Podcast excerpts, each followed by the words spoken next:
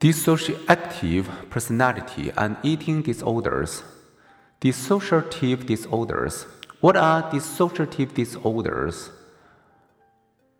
And why are they controversial?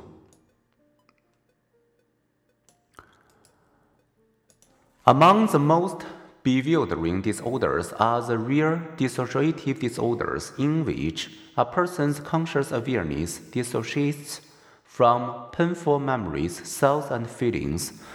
The result may be a fugue state, a sudden loss of memory, or change in identity, often in response to an overwhelmingly stressful situation.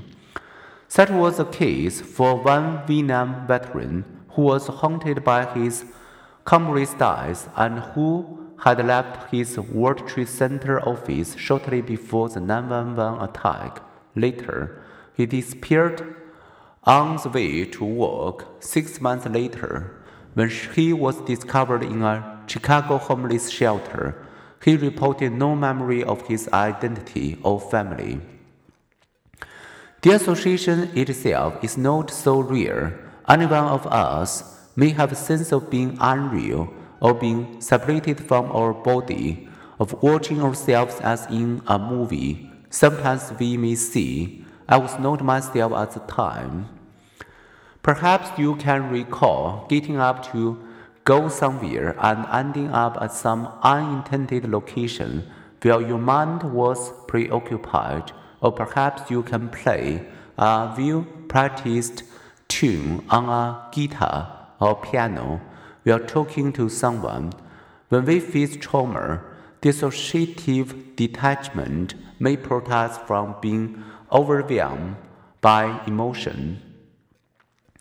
Dissociative identity disorder, a massive disassociation of itself from ordinary consciousness occur in dissociative identity disorder, in which two or more distinct identities, each with its own voice and mannerisms, seem to control a person's behavior at different times. Thus, a person may be prim and proper one moment, loud and flirtatious the next. Typically, the original personality denies any awareness of the other.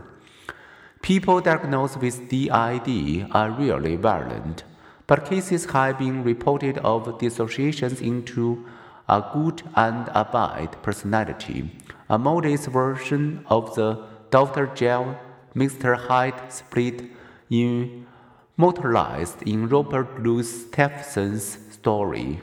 One unusual case involved Kenneth Bianchi, accused in the Hillside Strangler rapes and murders of 10 California women.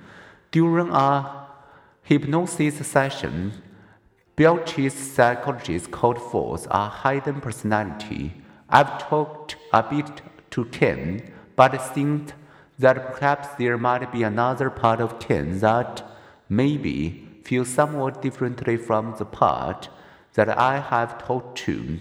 Would you talk with me part by saying I'm here? Bianchi answered yes and then claimed to be Steve. Speaking as Steve, Bianchi stated that he hated Ken because Ken was nice and that he, aided by a cousin, had murdered a woman. He also claimed Ken knew nothing about Steve's existence and was innocent of the murderers. Was Bianchi's second personality a trick, similarly a way of disavowing responsibility for his actions? Indeed, Bianchi, a practice liar who had read about multiple personality in psychology books was later convicted.